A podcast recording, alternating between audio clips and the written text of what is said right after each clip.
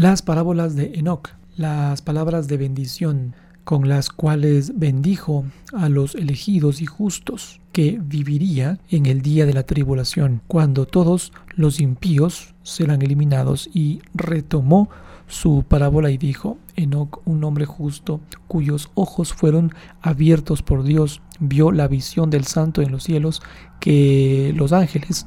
me mostraron y de ellos oí todo, y ellos y de ellos entendí cómo vi, pero no para esta generación, sino para las generaciones que vendrán. También dijo, observar todo lo que tiene lugar en el cielo, como no cambian sus órbitas y las luminarias que están en el cielo como salen y se ponen en orden cada una en su propia estación, no transgridan contra su designada orden,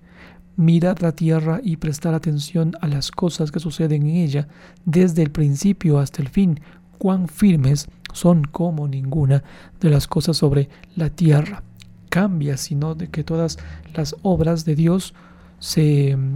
se os aparecen.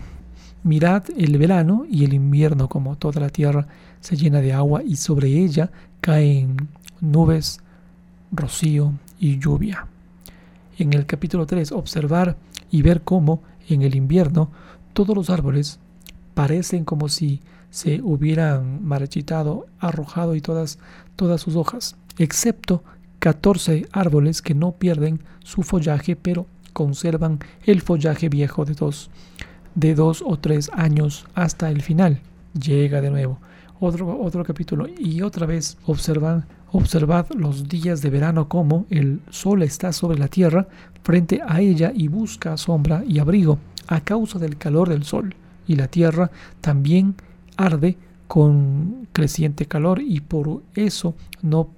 puedes pisar la tierra ni sobre una roca a causa de su calor, porque te quemas. Como los árboles se cubren de hojas verdes y dan fruto.